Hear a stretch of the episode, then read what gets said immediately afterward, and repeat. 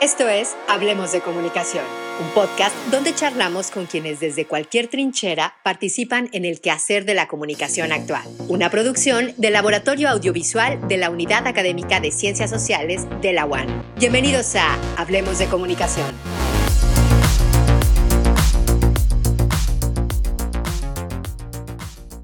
Hola, ¿qué tal amigos? Bienvenidos ya de nueva cuenta a Hablemos de Comunicación, ya sobre el episodio número 6. ¿Cómo te encuentras, Carlos Barrón? Muy bien, muy bien. Estamos en el episodio 6, algo sin precedentes.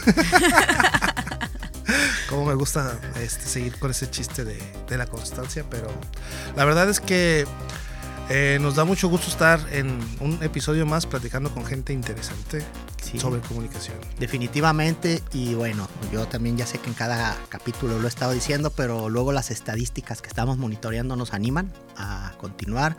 Sabemos que, que gracias a esta guía estadística que nos ofrecen las plataformas en las que estamos, sabemos que pues ha, ha sido de su agrado el podcast.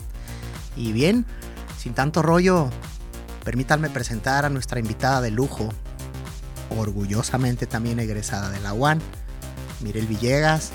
¿Cómo estás, Mirel? ¿Qué tal? Un gusto saludarlos. Eh, gracias por invitarme y gracias a todos los que nos están escuchando.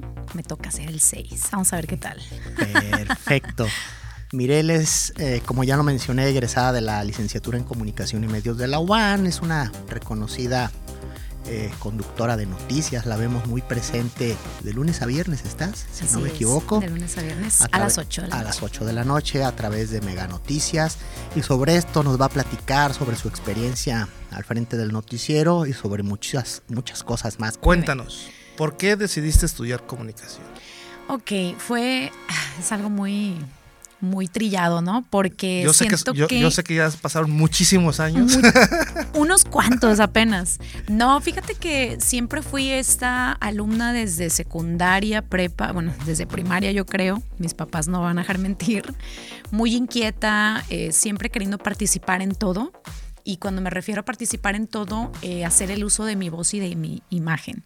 Siempre quise ser la que dirigía los honores, la que presentaba todo en toda mi, mi ahora sí que profesionalización hasta que llegué a la prepa de decir que quiero estudiar. En ese entonces, pues no había como apenas como la opción más viable para mí era comunicación, pero no entendía yo muy bien de qué se trataba.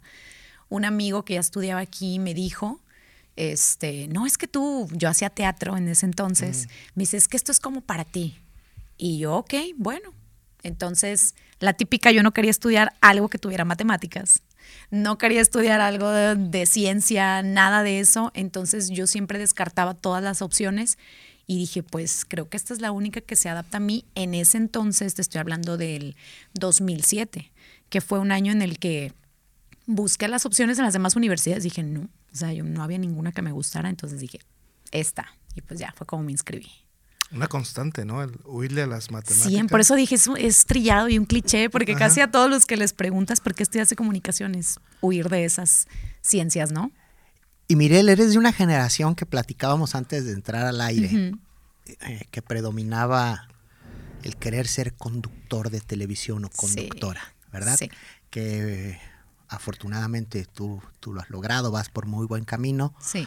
pero era muy recurrente en esa época. Todos o una gran mayoría estudiaban la carrera porque querían ser conductores de televisión. Ya lo hemos platicado en otros episodios.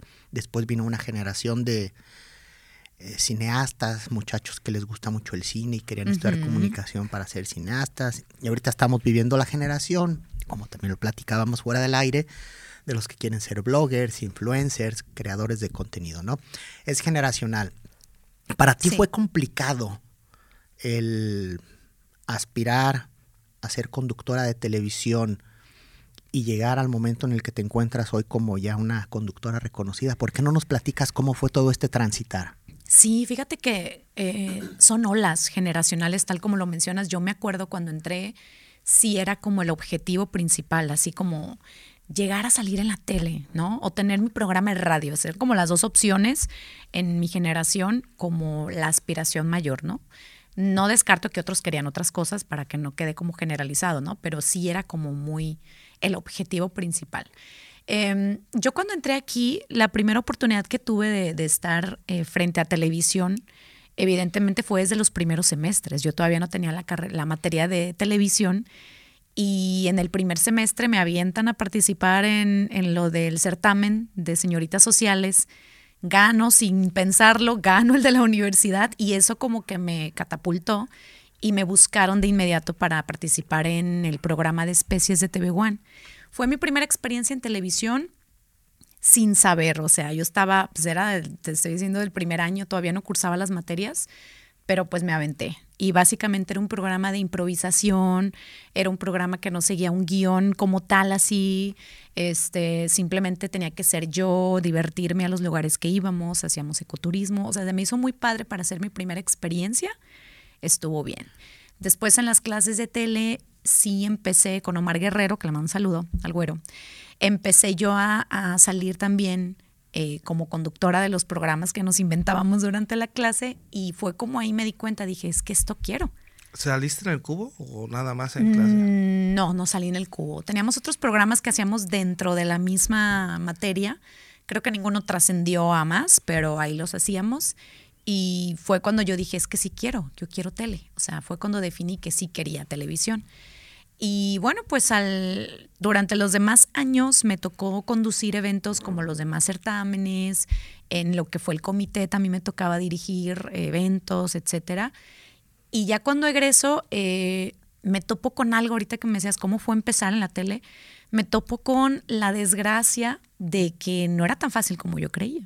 ¿Por qué? Porque en Tepic, pues, ¿cuántos medios hay? ¿Y cuántos había en ese entonces? Exacto. ¿No? Vamos a contar menos porque, bueno, ahorita ya hay muchísimos, pero en aquel entonces era XHKG este, y el medio de gobierno. O sea, de hecho, todavía ni siquiera estaba Mega Noticias donde estoy, que empezó justo en esos añitos, pero yo no sabía de dónde más. Al único lugar que yo conocí pues XHKG y ahí voy, llevo mis papelitos, ¿no?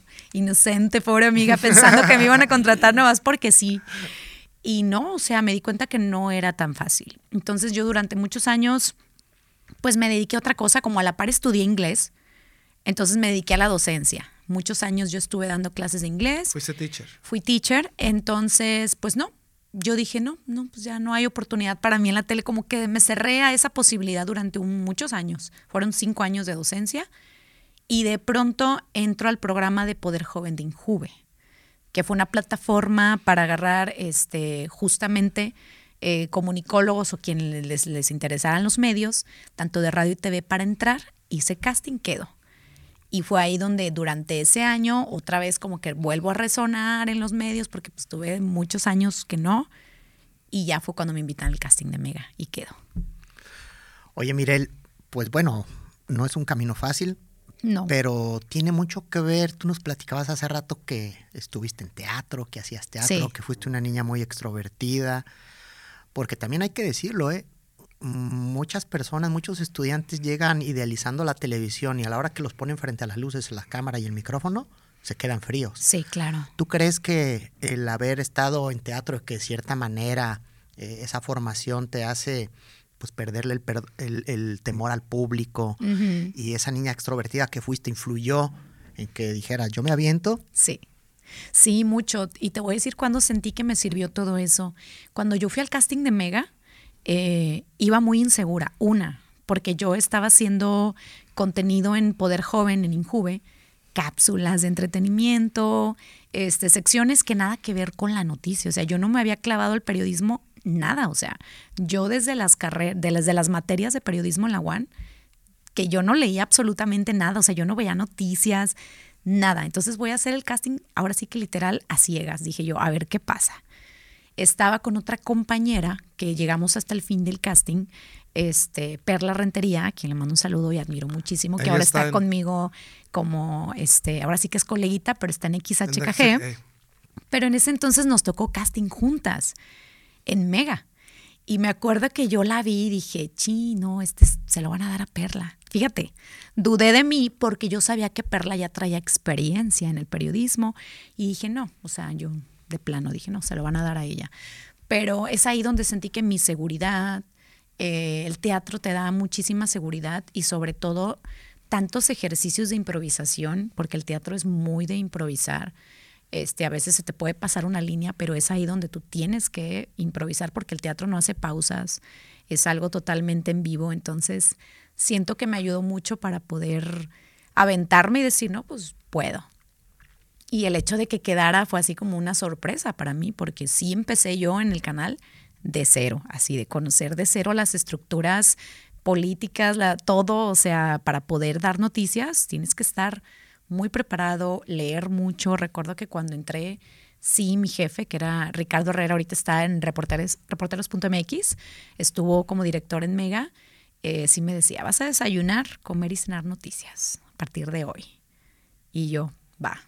Y sí, fue la manera en la que yo empecé a introducirme en el mundo del periodismo, porque de alguna u otra manera, pues no, no es fácil, como dices tú, sí te impone muchísimo, y más porque tuve que también cambiar mi eh, imagen, mi postura, mi léxico, mi vocabulario, todo en noticias era muy distinto a lo que hacía en cápsulas de entretenimiento, sin lugar a dudas. ¿Te tocó la reporteada también? Sí, al inicio es como todo, ¿no? Órale, vas para la calle. ¿Por qué? Porque te tienes que aventar y sí me tocó hacer sondeos, sí me tocó ir a entrevistar a las banqueteras, ir detrás del funcionario, porque pues es la forma en que tienes que entender cómo se hace la noticia. No es nada más llegar, y leer. pararte bonita y leer, que de hecho, bueno, yo ahí en Mega, yo cuando llegué el primer día a hacer mi casting y yo volteaba, yo buscaba el teleprompter, yo muy perra, así de que, ¿dónde está? Y me di cuenta que no. Me di cuenta que ahí, por lo menos ahí en Mega Noticias, no utilizamos teleprompter. O sea, nos tenemos que, dijeran por ahí, machetear la, las notas de los chicos. Y órale, ¿y cómo vas? Tenemos un guion que seguimos, sí leímos, sí leemos la cabecilla y todo, pero en realidad la presentación de la nota tiene que ser tuya. De tu mero corazón. De tu, de tu cosecha. Fíjate que es bien importante eh, la formación que uno tenga más allá de las aulas, en, cualquier aspecto, ¿no? Tú hablabas del teatro, pero incluso algunos pasatiempos, yo creo que todo le aporta a la formación de una persona, ¿no? A los muchachos a veces les cuesta trabajo entender eso, pero en cualquier profesión, no solamente en comunicación, eh, Mm, cualquier tipo de bagaje cultural que ya traigas, de experiencias, en algún punto de tu carrera se van a conectar para algo y será para beneficio, ¿no? Sí. Y abundando un poco en lo que comentabas hace rato de, que no nada más es llegar y sentarse, también hay que conocer, hay que salir a reportear y demás.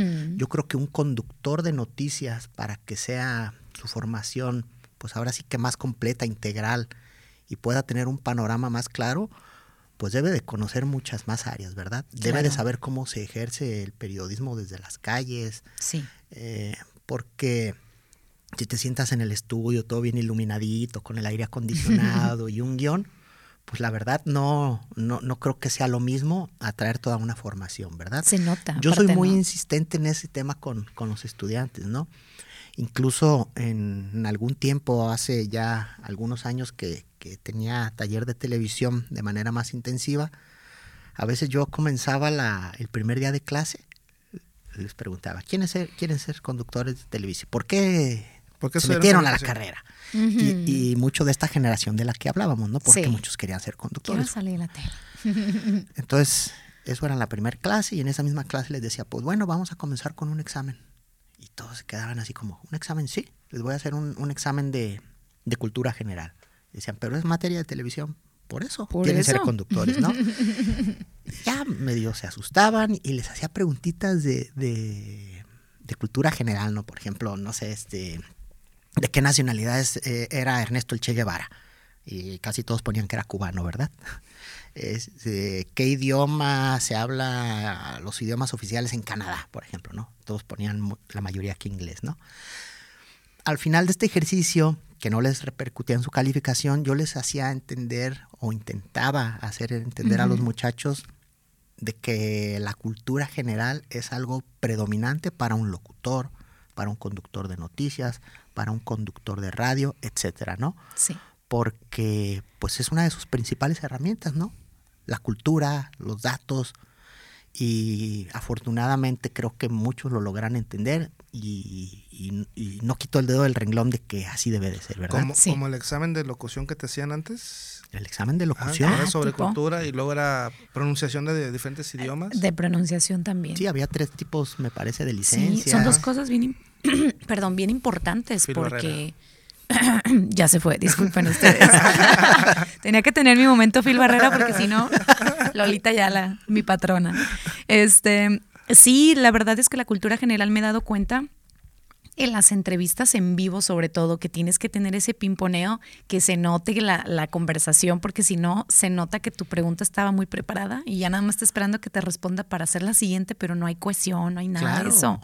Y sí se nota cuando donde- una, un donde- periodista no está bien. O donde el entrevistador te salga con un dato de un tema que no dominas, no vas a saber cómo Ya no le vas a seguir, ¿verdad? exacto. Que suele Sí. suceder. Algunos con jiribilla y algunos Ya. porque espontáneamente en la entrevista sale así, ¿verdad? Ya, sí, sí, sí. La pronunciación, que a veces nos toca, por ejemplo, ahorita con las noticias internacionales, tener que pronunciar este. Infrastructuration. en- no solo en inglés, sino en otros idiomas. La guerra en Ucrania y los nombres de los lugares de Ucrania. Y mi compañero y yo antes de entrar al aire, ándale, pues sí, o sea, se tiene que preparar uno para no vaya a hacer el ridículo en vivo. Tienes que alistarte hasta para eso.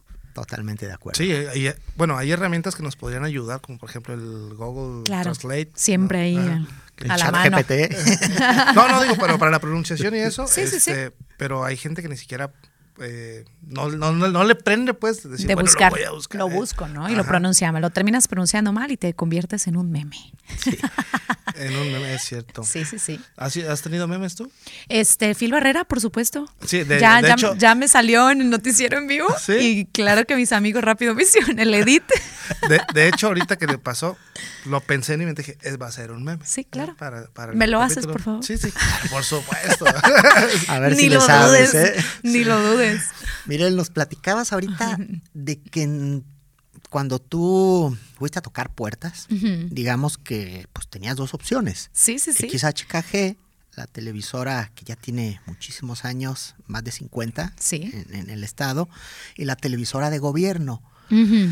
No predominaba todavía, al menos aquí, las plataformas digitales, los Me- medios independientes, el periodismo ciudadano. Y en muy pocos años ahora vemos que de repente incluso medios de este tipo tienen mayor audiencia Sí. que los medios tradicionales. Sí. ¿Qué opinas de esto? Ay, es un tema que hemos hablado mucho eh, como medio tradicional en el cual trabajo, porque nosotros tenemos mm, muy poquita audiencia en lo que es en la red social, como la transmisión en Facebook, que todavía tenemos números muy bajos. Incluso nuestros jefes en Guadalajara, porque a nosotros nos rige Mega Noticias Guadalajara, eh, sí, están conscientes de que el medio tradicional está muy, muy atrás del medio digital, que ya son plataformas que tienen muchísimos views, muchísimos seguidores, suscriptores, páginas de creación de hace un año o dos nos, nos sobrepasan y nosotros lo entendemos perfectamente porque ya todo se está mudando, ¿no? A lo que son las redes. Sí nos hace falta mucho avance en ese sentido, pero creo que cada medio tiene también su target. Y nosotros, por ejemplo, la gente que consume Mega Noticias son personas que nos ven en tele. Y son personas de entre los 45 a 65 años o mayores. Entonces es como nuestro público, gente que todavía no se ha trasladado mucho a ver las noticias en internet y siguen prendiendo su televisión a las 8 de la noche. Entonces, sí es un trabajo que tiene que hacer, sin lugar a dudas, Mega, para pensar en cómo arrastrar a las siguientes generaciones, porque estas personas que nos ven ahorita en 20 años, pues ya no van a estar o ya no nos van a ver, por 20 X o Y años se me hace- razón. se me hace y se muchísimo. te hace mucho, por decirlo así, ¿no? Esto va a una velocidad no, exagerado, porque sí, de hecho, el, el- como la edad así como general que nos ven, son 60 y más. Entonces, sácale, necesitamos una estrategia, sin lugar a dudas, para jalar a las nuevas generaciones que se muden con nosotros a las redes, porque si no, pues sí, nos vamos a quedar sin, sin, sin audiencia y todos van a seguir a las nuevas páginas de última creación, como lo fue en este sentido, quien la supo hacer muy bien, pues fue Antonio Tello, ¿no? Que en este caso empieza en redes, ya lo agarra su canal, pero pues ya tiene tantos Mucha mm, audiencia. mm, ajá, de Muchísima. seguidores y nosotros al revés, ¿no? Somos tele y mudarnos al medio sí es, es más complicado. ¿Cuántas, ¿Cuántas personas son las que trabajan ahí con en el equipo de Mega Noticias? En Mega somos un equipo muy chiquito, somos nada más 10 y entre los 10 hacemos pues todo. O sea, son los equipos de reporteros y cámaras que se van al día a la calle a hacer las notas. Tenemos una editora, tenemos un productor, eh, mi compañero Paco y yo, que somos los conductores del noticiero, y bueno, pues que también hacemos notas dentro de nuestras secciones, pero sí somos un equipo de 10. Saludos al buen Paco, que por aquí también este, Vamos a- tenemos Sí, en la lista de invitados. Ya ¿eh? estará aquí. Ah, ok, perfecto. Fíjate que seguramente la empresa, porque es una empresa grande, con experiencia, mucho tiempo en el mercado, ya debe estar implementando algunas estrategias para esto que hablábamos, Sí. ¿no? Para subirse de lleno a las plataformas. Sí. Porque si no corres por vías alternas en la televisión, ya sea por cable o la televisión al aire, eh, la televisión abierta, pues no logras afianzarte en estos nuevos tiempos, ¿verdad? Pero eso es desde el punto de vista empresarial, corporativo. Ujú. Mirel, en lo particular, en lo personal, porque lo hemos visto y no te quiero comprometer tampoco ahorita que digas cosas y tus jefes digan, ah, con que ya traes planes, ¿verdad? Pero lo hemos visto. Ahorita y- llego en mi carta. Gracias, Mirel, ¿no? fírmale. Y, y es algo, pues, de cierta manera muy sano. Sí. Eh, no has considerado como incursionar más en tus propias. Digo que no está peleado con el No. asunto de la empresa, ¿verdad? Incluso a la empresa le puede hasta favorecer. Sí, como claro. tú también, en, digamos, en lo personal, irte por vías alternas también de información y comunicación para ir precisamente generando más audiencia. Sí, fíjate que claro que sí, siempre mm, ha estado en mi cabeza como mm, buscar también alguna otra forma de comunicar muy a mi manera, que también se me haría padre hacer algo fresco, como dices tú, yo hago noticia tradicional eh, enfocada a un cierto tipo de público, pero sí siempre me ha llamado la atención eso. De hecho, ahorita tengo una sección a la cual estoy eh, metiendo mucho corazón, que es la de salud mental, que son temas que me gustan mucho. Tengo colaboradores eh, psicólogos y psicoanalistas que acuden, este, acuden todos vayas, los Barrón. jueves. Para ir este, todos. Para ir todos.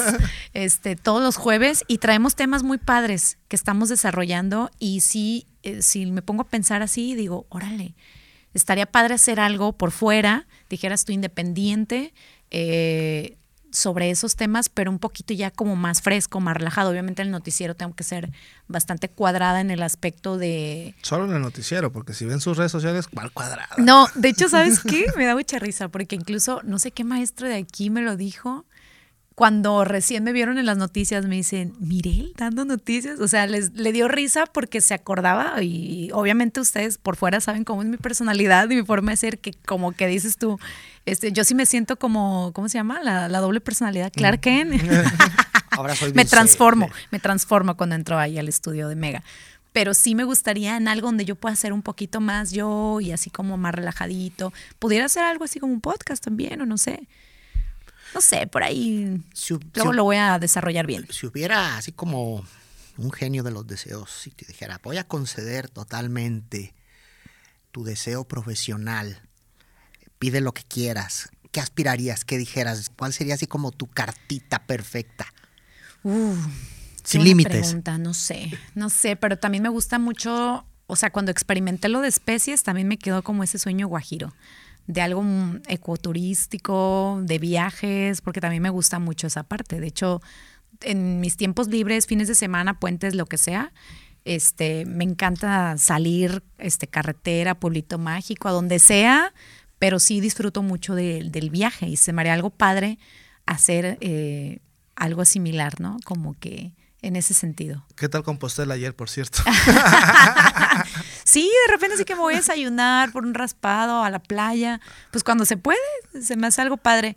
Y se me haría chido como documentar y ir haciendo... Sí, también está muy trillado, ya vi que hay muchos programas similares, Pero ¿no? es un género, también está trillado porque es un género que vende en plataformas. Sí, en es- pues es turismo, etcétera, es ¿verdad? turismo. Entonces, eh, yo estaba precisamente leyendo el tipo de contenidos que funcionan. Sí. Y este sigue funcionando, ¿eh? Mucho. Y el foodie, ¿no? Mucho. Foodie, Ah, el foodie está con todo mira, también. Fitness, fitness, eh, cursos, superación personal, coaching, todo este rollo. O sea, siguen vendiendo, por eso se siguen Sí, haciendo, se vende ¿verdad? mucho ahorita, sí. Entonces, no lo eches en saco roto. Sí, sí, la verdad, son buenos temas ahorita que explotar. Y es que tienes que también estar en tendencia. Dijeran por ahí con la chaviza. Sí, y sí, sí. es cierto, es ahorita lo que buscan, ¿no? Consumir. Sí. Sí, es el contenido que, pues, he visto que no solo la chaviza, porque Digo, no Pues estamos también tan- uno los. sí, uno- uno- Ay, no estamos tan viejitos tampoco. Y... Bueno, 30 y altos. en 30 y altos todavía andamos consumiendo ese tipo de. ¿Qué de consumen? A ver, por ejemplo, ¿qué consumen? En la mañana, ¿A- ¿Qué consumes? en la mañana normalmente pongo Spotify, eh, ya sea música o algún este podcast. Eh, a mediodía, rara vez agarro el teléfono para estar eh, consumiendo.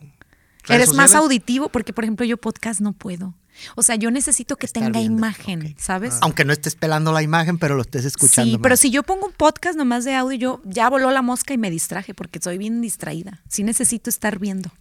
Ah, y en la noche, bueno, en la tarde ya es musiquita o podcast. Y, y en la noche antes de dormir ya es cuando estoy en, Ya en ves. TikTok, Ya, ya, ya. en Instagram. El TikTok que, se, que 10 minutos se vuelven una hora. Ya sé. ¿Tu Orga? Hombre, En la mañana desde YouTube, eh, Ya. Milenio en vivo. Milenio Noticias o Ciro, o Ciro en vivo, Ciro Mm. Gómez Leiva. Ya en el transcurso de la mañana, ah, musiquita y algún podcast seguramente.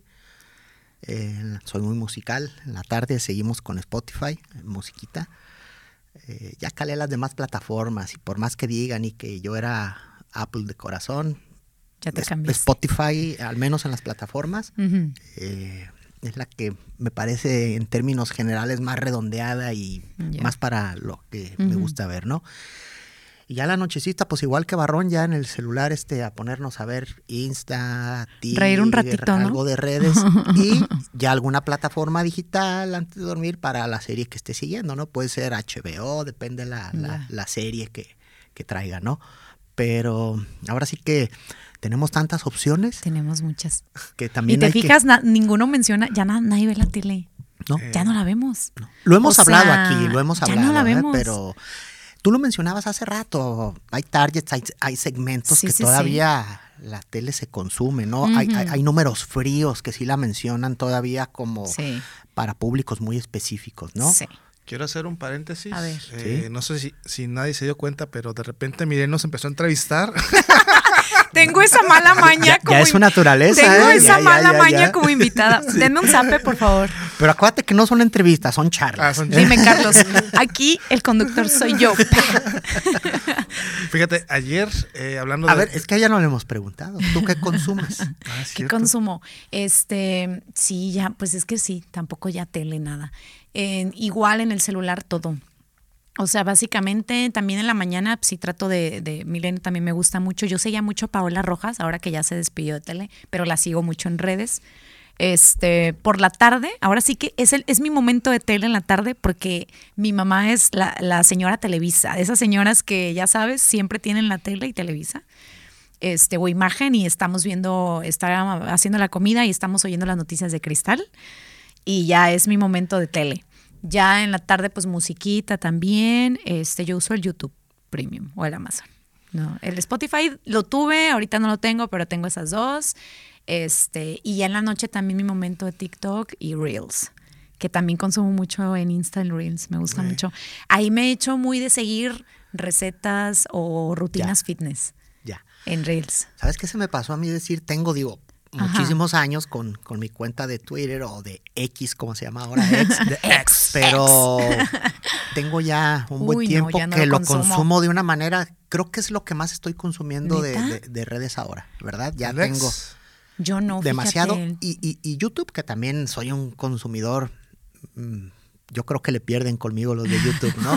Siempre tengo abierto YouTube en la computadora, este, mucho, mucho YouTube y, y Twitter también demasiado últimamente. ¿eh? Sí. Fíjate, fíjate que yo, ya te había comentado, cuando dejé de trabajar en, en noticiero, decidí eh, tomarme una pausa para desintoxicarme de tantas noticias y ahorita no sigo nada de noticias, nada. Me entero ya porque pues, platican o, y- o ya... en- Yo ya en por inercia, pero sí a veces, por ejemplo, cuando tomo mis vacaciones es como de, o sea, silencio al grupo y no quiero saber nada de noticias, porque si, si dijeras tú mentalmente, Sí, claro, se sí, sí contamina es uno. no, es bien agotador, sí, Sí, es muy totalmente. agotador, de verdad. Y, y el ex es el que más suena en mi teléfono o está vibre y vibre.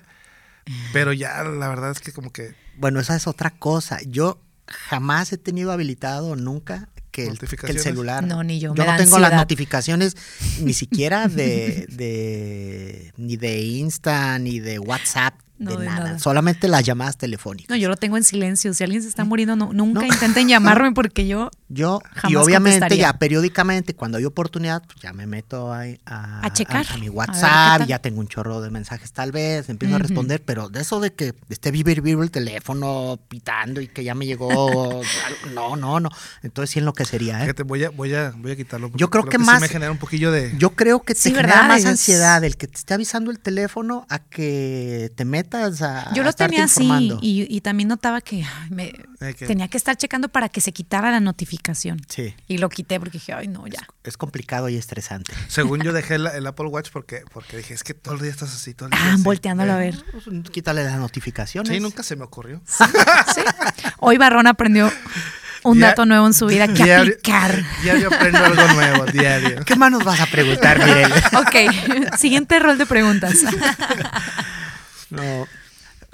¿Cómo fue tu paso por la Autónoma de Nayarit, por la UAN? ¿Qué recuerdas? ¿Qué maestros? Ahorita que iba entrando, ¿Qué experiencias? Sí, platícanos. Este, no, no, no. Yo siempre que dij- dijeran por ahí, uno siempre vuelve a donde fue feliz. Yo aquí fui muy feliz. O sea, yo recuerdo mi tránsito por la carrera y fue sumamente divertido, entretenido. Este, pues aquí me la vivía como todos, con el horario quebrado, nomás ibas medio a comer aquí algún sushi barato de aquí y te regresabas, una torta, no sé, pero sí me la vivía aquí todo el tiempo. Em, fíjate que mis primeros años sí me la llevé de mucha vagancia. O sea, yo sí me, me- me aventé los primeros semestres arrastrando materias, ya como a mitad de la carrera y me tenías en veranos, inviernos, adelantando todo para salir en tiempo y forma. Que no era normal. Ah, es lo normal aquí. ¿Todavía sigue igual? Ah, Todavía va, va, va. seguimos. No, Ah. ya los últimos semestres queriéndome poner al tiro, ¿no? Para alcanzar un buen promedio. Pero sí, este, no, no, no. Siempre estuve metida en todo. En los certámenes, en los concursos, en todo, en la semana cultural, en, o sea, siempre estuve presente en todo. La verdad, no, no desaproveché en ningún momento de, de la carrera. Es que la formación universitaria o La identidad. Va, va más allá en serio de las de las aulas, ¿no? También lo hemos platicado Sí. en algunos otros podcasts con algunos colegas por aquí.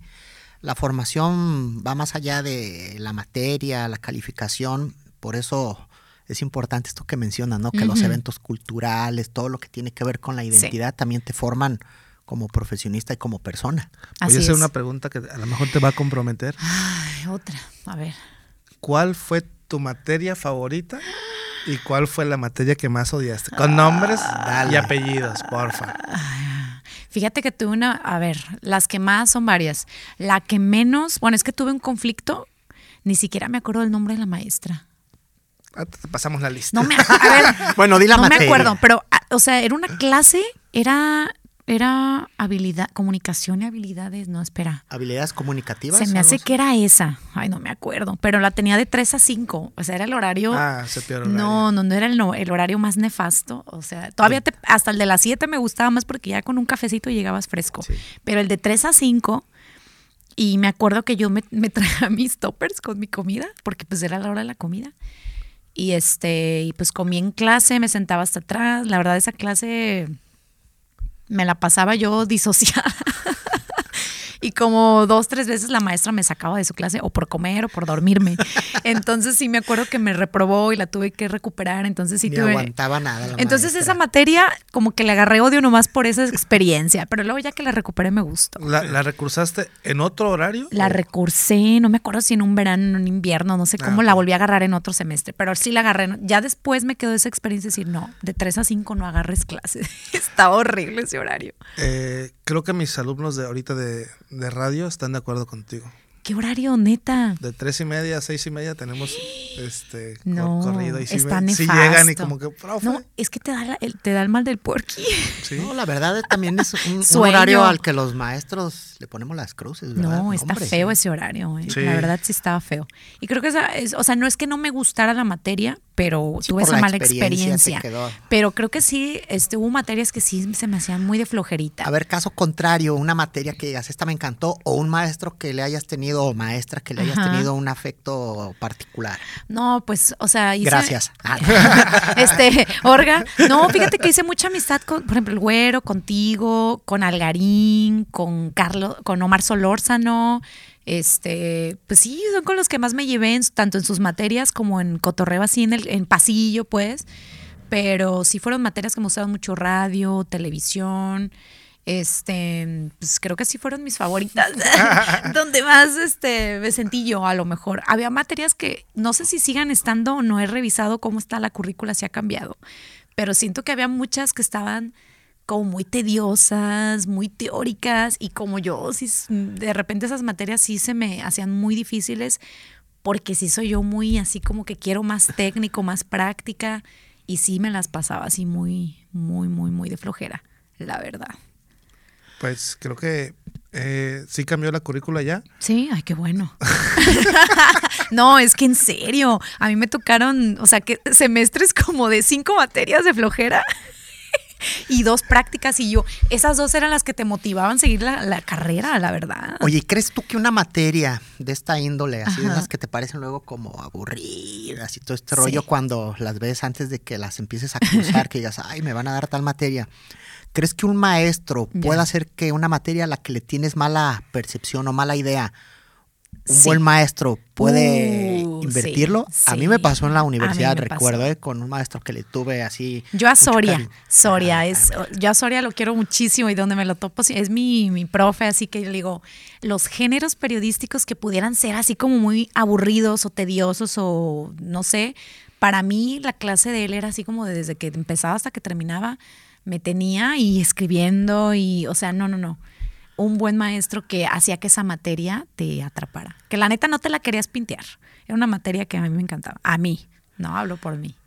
Sí, entonces digo, ya ves como docentes también tenemos la responsabilidad Sí. de, Sí, de sí, sí. hacer que los muchachos se sientan cómodos en cómo se Claro. imparten las materias, ¿no? Porque también pasa al revés, ¿eh? Hay materias a la- al- a- que los muchachos esperan con con Tienes una muchas ganas. expectativa y ya cuando te toca el Y maestro dices, luego, no, ay, canijo, o sea, ma". y habitualmente son Sí, muchas de las también materias hubo como muchas así. radio, como cine, Sí. las que tienen que ver con, Con con la la parte práctica. práctica. Luego sí, no, pues es que esperábamos esto y aquello y, y no nos gustó como la impartió el maestro, ¿verdad? Sí, oye, a mí me tocó la foto, ahorita ya sé, pues, la- me tocó la foto revelar y todo. ¿Todavía, Todavía, ¿todavía, todavía. se hace? ¿Todavía hay? Wow. Porque Sí, bueno, no me tocó la foto ya ahorita digital, pero me acuerdo que me tocó el cuartito. Sí, el cuarto, el cuarto oscuro, ¿no? El cuarto oscuro. me- no sé si siga como materia disciplinar, ¿eh? Desde mi perspectiva creo que debería, debería de ser ya una materia optativa, porque hay gente que le gusta todavía el, Optativa el estaría proceso padre, como para conocer cómo este fue, ¿no? Cómo fue en pero sus la tiempos. verdad, este, no quisiera yo aventurarme a decir si todavía es disciplinar o ya la lleven como optativa, lo que es foto análoga, ¿eh? Ah, ok, sí, sí. Estaría padre eso. Sí. Oye, oye, Mirel. Y por ejemplo, tú, si te pusieran ahorita frente a un grupo este, de estudiantes de comunicación, ¿qué, y les pudieras de- decir nada más un consejo, Ujú. ¿Qué les dirías? No estoy, ah, no estoy en comunicación. Ay, no, no es cierto, no. Comparto muchos memes sarcásticos de sí, cosas de comunicólogos, todos, todos. Nos, yo creo que somos de los profesionistas que más nos tiramos y nos, Entre nosotros, sí. nos saboteamos, ¿no? Así, pero chistoso, De chusco. buena onda. Este, em, ¿qué les diría? Uf.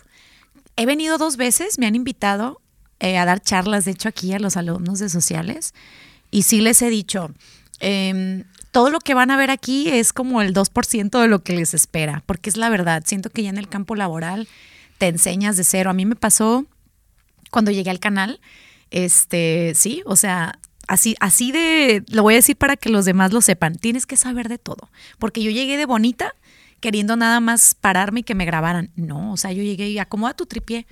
Te lo juro que fue algo que hasta la fecha me, me da mucha vergüenza reconocer que yo no sabía acomodarme un tripié.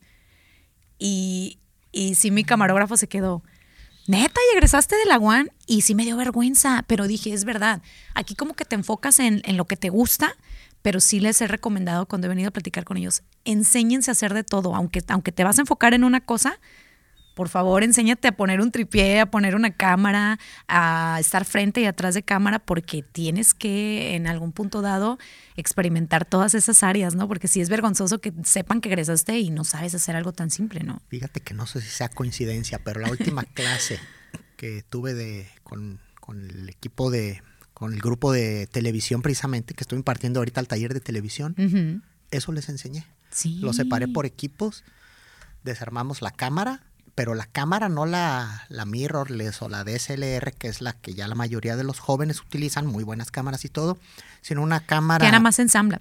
Sí, ya- saqué una cámara de las que hay aquí como ya más para televisión, una cámara portátil, la desarmé, traje el tripié, lo desarmé y me empezaron a entrar por equipos, ¿no? Entonces lo que hice fue precisamente que conocieran ese tipo de cámaras, para qué era cara- cada uno de sus componentes y cómo se arman. Y lo mismo con el tripié. Y les mencioné lo que acabas de decir. Les dije, les va a parecer una tontería, pero va Pero a ser vergonzoso.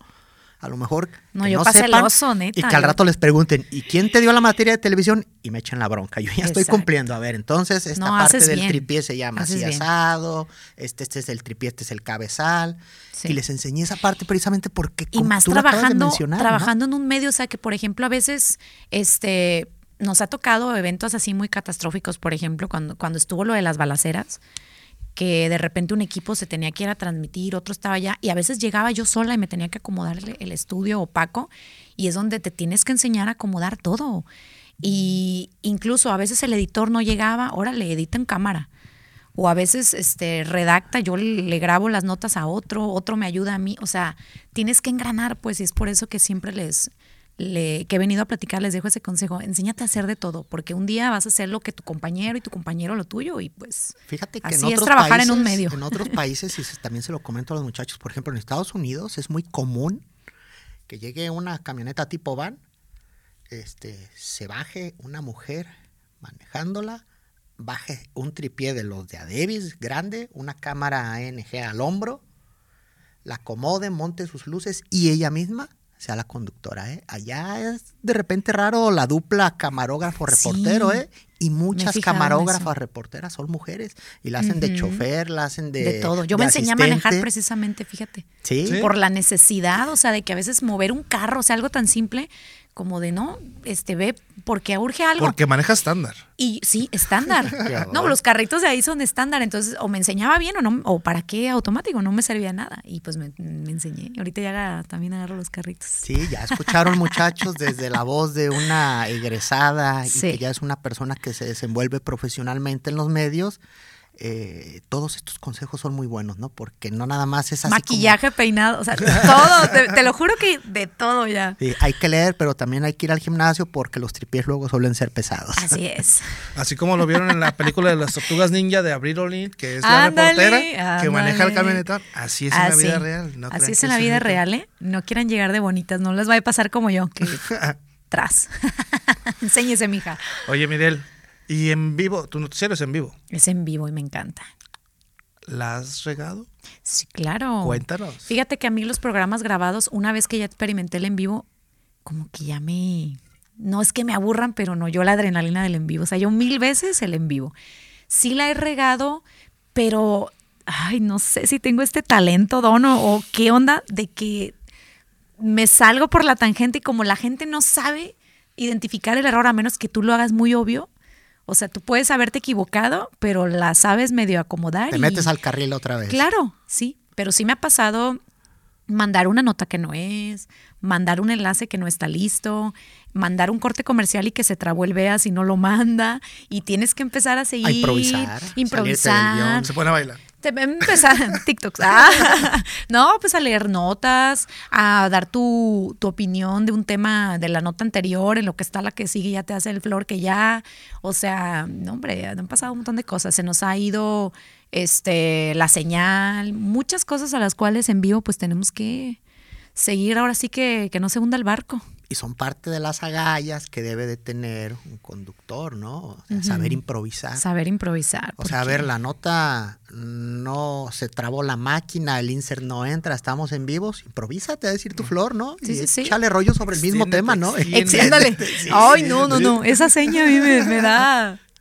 Me dan así de que hemos durado minutos y tú, de que ahora qué digo, ¿no? Pero imagínate Pero que solo trabajaras de- con prompter, que el prompter se vaya, también esta No. formación, o sea, cuando vayas a un noticiero Yo donde prefiero todo es estar prompter, así, eh, que con pues vas a prompter, estar mil mucho veces. más cómoda. Sí, Los sí, sí. ojillos nomás en el pronto, ¿eh?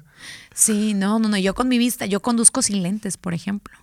Entonces yo no podría con el Conduce pronto. Me el tendrían que poner el 22, le- letra 22. El noticiero, no el carro.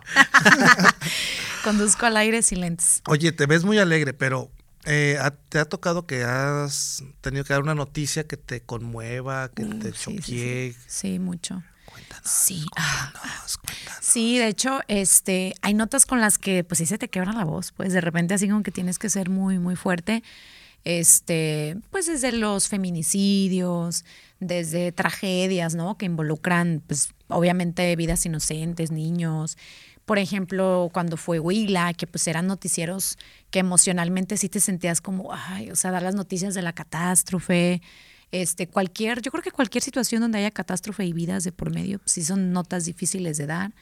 Incluso también anímicamente, como conductor o conductora, y a lo mejor ustedes no van a dejar mentir porque también pues son locutores, hay días en los que pues andas de duelo, este, estás pasando por un momento difícil, este, te está yendo de la fregada en el día, pero llegas, yo llego al camerino y me limpio las lágrimas, me pongo la pestaña, me peino y salgo El y, show debe y el show debe continuar. Sí, es un trabajo que sí también este, te hace sacar ese extra porque pues la gente te tiene que ver bien, ¿no? Y a pesar de que estés pasando un mal momento, Pero indiscutiblemente mucho más pesado para alguien como tú que cinco veces a la semana sale en vivo. ¿Verdad? Sí, Ahí no hay diario, diario, pretextos diario. ni No, nada. no, no. Aquí estamos grabados, ¿verdad? sí, aquí nos ahorita, editamos. ahorita Barrón puede llorar y lo editamos, ¿verdad? de hecho está contando ya para salir al aire porque ya quiere, ya quiere echar la, la lloradita y continuar con su día. No, no, no. no, no, no, no. No, pero sí, o sea, anímicamente hay días muy duros y pues sí, tienes que dar la cara. Sobre todo cuando es imagen, todavía la voz en radio, o sea, pero cuando das la cara, pues tienes que salir. Sí, el y- semblante está Y canijo. sonreír. No, y fíjate que sí, el semblante está canijo, porque a veces yo sí he llegado, en mi, en mi equipo sí tenemos esa confianza. Somos una familia, ¿no? Y O sea, que eh, se pelean. Yo he llegado a decir, sí, también, eh, como todo. No, pero sí he llegado yo y les he dicho, ¿saben qué? Este, me han- ellos me han visto llegar y, o sea, mal y estás lista. Si quieres salir al aire, o sea, me han preguntado, ¿si te sientes lista? Sí. O sea, yo siempre me peleo conmigo misma, decir, no, vas a salir al aire. Aunque te estés No, desmoronando. No, mi ciela, este, no, ponte bien. Miren, y sí. qué satisfacción. Así, Si alguien te preguntara, tu papá, tu pareja, etcétera, ¿cuál es la mayor satisfacción? Tu hija te lo preguntara. Mamá, ¿cuál es la mayor satisfacción que te ha dado ser comunicadora? ¿Qué le responderías? Satisfacción. Ay, pues, ¿qué será? El tener acceso a tanta gente y tanto conocimiento. Siento que, que es la mayor satisfacción durante estos años. Ya cumplí siete años en el medio, en mi noticiero, y creo que el tener acceso a gente que tiene conocimiento distinto al tuyo y que te suma y que te da y que puedes compartir, este, no cualquier profesión te la da y yo por eso quiero mucho mi profesión y me siento muy apasionada en mi profesión y en el ámbito en el que me desempeño porque conozco a tanta gente talentosa, tanta gente muy inteligente, gente que me hace eh, pensar mis propias creencias, mi mis propias filosofías y siento que eso es lo bonito de la, de la carrera y de mi puesto como conductora de noticias y como periodista en general, ¿no? tener acceso a tanta información y también a ponerme incluso a cuestionar si realmente lo que yo sé, sé que nunca va a ser suficiente lo, el conocimiento que adquieras, pero me pone a cuestionar a veces también muchos puntos de vista. Y eso es lo interesante. Y ahora que dices que tienes acceso a tanta gente y eso, eh, ¿te ha tocado fangirlearle a alguien cuando te... Porque tienes acceso, o sea, como prensa tienes acceso a Sí, sí, diferentes sí. eventos. ¿Te ha tocado fangirlearle o te has controlado? O más bien has tenido la oportunidad de meterte ahí de que digas, es que sí lo quería conocer. Sí, ¿no? Fíjate que eh, no tanto porque, mm, por ejemplo, a mí en el noticiero no tenemos eh, la sección de espectáculos. Entonces, así, por ejemplo, eventos de artistas y eso no, no me toca. Pero sí me ha tocado entrevistar personajes este, que sí admiro. Pero como dices tú, trato así como de... de Sí, es que el fangirleo sí se nota más. Sí se nota mucho y también a veces pues, suele incomodar a cierta gente que de repente se note demasiado, ¿no? Tu, tu interés o tu simpatía extrema Claro. por quererle pedir la foto o algo. Pero sí, todo normal, trato así como de que llevármela tranquilo también. A ver, de un nombre a quien digas, "Ah, es que sí, estuvo bien chido esta experiencia de entrevistar a fulano, mangana. Bueno, pues yo soy, soy muy fan de los libros de Rocío Sullivan, una escritora, y cuando vino y la, la entrevisté sí me, me emocioné y al final ya le pedí la foto y todo, y sí fue una experiencia padre entrevistarla, porque como ya la había leído, como que sentía así como que padre, ¿no? Te gusta escribir, ¿verdad? Por ahí tienes un espacio también como de escritura. Tienes así como tu lado. Escribo también. Tengo un libro escrito y no lo he publicado. Estaré, lo he estado posponiendo, pero espero que ya, que ya pronto. Estaré, estaré buscando ya la forma de, de empezar, ¿cómo se llama el proceso? Porque pues es un proceso también. Publicar. socializar más eso. Sí, porque mucha de gente hecho, no sí. conoce esa etapa de. De de hecho, Mirel. sí, lo tengo un poquito medio ocul- en mi lado oscuro, pero sí, pronto, yo creo que pronto, a ver si 2024 me animo ya Ahorita que lo platicaste, a salir ver- del closet de la escritura. Vas a ver que te va a empezar a aparecer publicidad de, de eso en tu Facebook. A mí me, me pasó. Sí, oye, sí, qué clase de brujería. Sí. Pues ¿Qué se llaman sale, micrófonos. No es brujería, se llaman micrófonos. El problema es cuando lo piensas, no Eh. lo dices ¿Qué y luego con te eso? aparece. Ya sé. Ese algoritmo es. ¿eh? Es la Matrix. O- oye, también sé que, que en tu noticiero tienes una sección que, bueno, tienes dos secciones, ¿no? Uno Sí, de... salud mental y Ajá. emprendedores. A ver, cuéntanos de esa. ¿Cómo nacen? ¿Te las piden o tú las propones? No, fíjate que yo las propuse cuando vienen los jefes de Guadalajara, eh, vienen como, sí, una vez al año por ahí, a capacitación, a checar cómo está todo y de repente ya nos empiezan a poner alguna que otra asignación nueva. Entonces ya me pidieron a mí hacer este eso. Pues ya van a ser, ya se cumplieron los tres años con esa sección. De hecho, ya estamos buscando darle otro giro como un poquito más dinámico, eh, no tipo foodie, pero similar, como ya más o menos ya yo salir a cuadro, sentarme a interactuar con el emprendedor, si es de producto, de servicio, de lo que sea, porque ahorita yo no salgo a cuadro, yo nada más hago la entrevista al, al emprendedor, pero sí estamos buscando que sea un poquito más cápsula ya a nota. Estamos en esa transición todavía. ¿Cuántas llevas de esas? No, apenas, vamos a empezar. No, no, pero de las de emprendedor. Porque seguido veo que Uy, pones, no, amigos, este, muchísimas. estoy sí, hablando. Sí, eh, sí, hago un emprendedor a la semana. De hecho, ya estoy abriendo agenda en noviembre. Por ahí quien esté escuchando y quiera salir, contácteme. Excelente. Sí. ¿Cómo se ve Mirel en unos 10 añitos más? ¿Cómo te gustaría? ¿Qué, ¿Cuál es tu trayectoria que piensas trazar? ¿Cómo te ves? Ah, siempre que me hacen esa pregunta, pues la verdad se me hace muy difícil visualizarme, eh, sobre todo tan a largo plazo. No sé, yo espero que estar haciendo algo que me haga feliz, independientemente de si siga en noticias o no, o en el medio o no.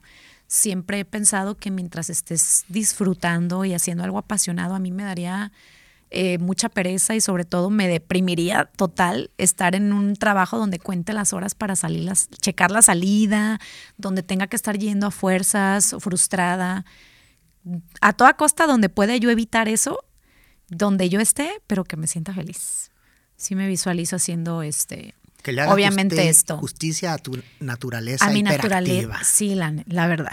Esa es mi naturaleza y siempre, siempre me visualizo haciendo algo que, que disfrute. Pues seguramente será algo de comunicación. Vas a ver. Seguramente sí. Y tal, a lo mejor ¿eh? la escritura, yo creo que sí va a ser algo que a mediano y largo plazo a lo mejor voy a desarrollar un poquito más. ¿Volverías a teatro? Siempre, siempre he estado tentada, pero desde que soy mamá y los tiempos, es que el teatro te, el teatro es bien celoso, siempre te exige muchas horas al día. Y el teatro no es como de ir dos horas, el teatro es de mínimo cuatro. O sea, entonces yo mientras hice cuatro horas al día de teatro es cuando era estudiante y pues no tenía nada que hacer más que ir a la prepa y toda la tarde hacía teatro. Sí es algo que me encantaría, pero pues a lo mejor en cuanto mi hija, unos cuantos años más, luego me dicen mis amigas que ya tienen adolescentes, ya no tarda en no quererte ver y no estar pegada a ti, ya vas a tener más tiempo para hacer tus cosas. Confirmo. Oye, en cuanto dije eso, barrón así la cara de... mm, Empezó a sentir, ¿no? empezó a sentir. Sí, sí, sí. Ahorita amiga pues es mi pegoste y todo, ¿no? Pero yo sé que en un par de añitos A lo mejor ya voy a tener más chance de hacer cositas. Pues sí, también No. acuérdate tú cuando entraste a la adolescencia, seguramente ya querías andar más con las amigas Claro. que con los papás. Es, un- Sí. es un proceso natural. Así ¿no? es. Sí. Es una pena, pero sí. Oye, Mirel, ¿dónde te encontramos? Bueno, encuentran eh, de lunes a viernes en el 151 de Mega para quienes tienen Mega Cable y, y ven televisión. Ahí estamos de 8 a 9 de la noche. En redes sociales en Mega Noticias Tepic, también la transmisión en vivo de 8 a 9. Y en mis redes sociales soy muy activa. Eh, tanto en la de- ¿Cómo te encuentran en tus tanto redes en la- en sociales la si me quieren ver profesional y ver notas, Mirel Villegas. Si me quieren conocer como soy, Mirel Bizán, en todas mis redes estoy en TikTok, Facebook e Instagram. A puño y letra te falta. A puño y letra, ahí subo mis escritos, tengo desde el 2016 con esa página y ahí subo mis escritos también para que que- me sigan a ver si les late. Me acuerdo que una vez le dije, oye, te acaban de robar este. No, es mía la página. Y yo, ah, perdón, perdón. ¿Es anécdota o chiste? No, es, es, Es neta, neta. y le dije, es mía. Ah, ¿A poco? Sí, sí soy, sí soy. Sí, ahí me pueden seguir. Miren, algo que quieras agregar, compartir a los estudiantes, a los egresados, a los alumnos del área de ciencias sociales y particularmente a los de comunicación y medios. Nada, pues la verdad, desearles que sigan su camino, terminen su carrera, échenle ganas, no se frustren, no se cierren las puertas cuando egresen, porque la verdad es que al principio, pues a veces suele ser un poquito difícil, pero siempre enfóquense en lo que quieren lograr para que pues encuentren. De que hay, hay. Hay que buscarle, porque luego de repente hay gente que te cierra y no, es que aquí te no hay trabajo, te tienes que ir para encontrar. Sí, hay, hay que buscarle. Pero también si hay oportunidad de irte, vete. O sea, échenle muchas ganas. Y pues gracias a ustedes por el espacio y me encanta, me encanta verlos, me encanta seguirlos y pues aquí andamos. No, no, al contrario, gracias por aceptar la invitación y por ser parte de este, de este podcast de Hablemos de Comunicación. Muchísimas gracias, Mirel. Muchísimas gracias también a nuestro auditorio de tres personas. No. Fíjate que ya tenemos muchos suscriptores, Sí, principalmente ¿neta? en Sí. Spotify. Qué emoción. Dale. ¿Cuán- ¿Cuántos me van a oír? También vi que en Facebook Oh estamos creciendo. Estamos creciendo. Este, y para los que estudiamos comunicación, que no queríamos estadística, ¿qué creen? Las- la- este, También estar hacemos estadísticas, sí, analizar estadísticas. Son nuestra brújula en muchos de los sentidos de, No, y sí. de este podcast, ¿no? Así es. Así es. Y bueno, pues este, nada, Orga, nos vemos el siguiente episodio. Así ya tratamos a ver mañana. Ahorita. Nos escuchamos pronto. Muchas gracias a todos. Hasta la próxima. Esto fue Hablemos de Comunicación, una producción del Laboratorio Audiovisual de la Unidad Académica de Ciencias Sociales de la Universidad Autónoma de Nayarit. Hasta la próxima.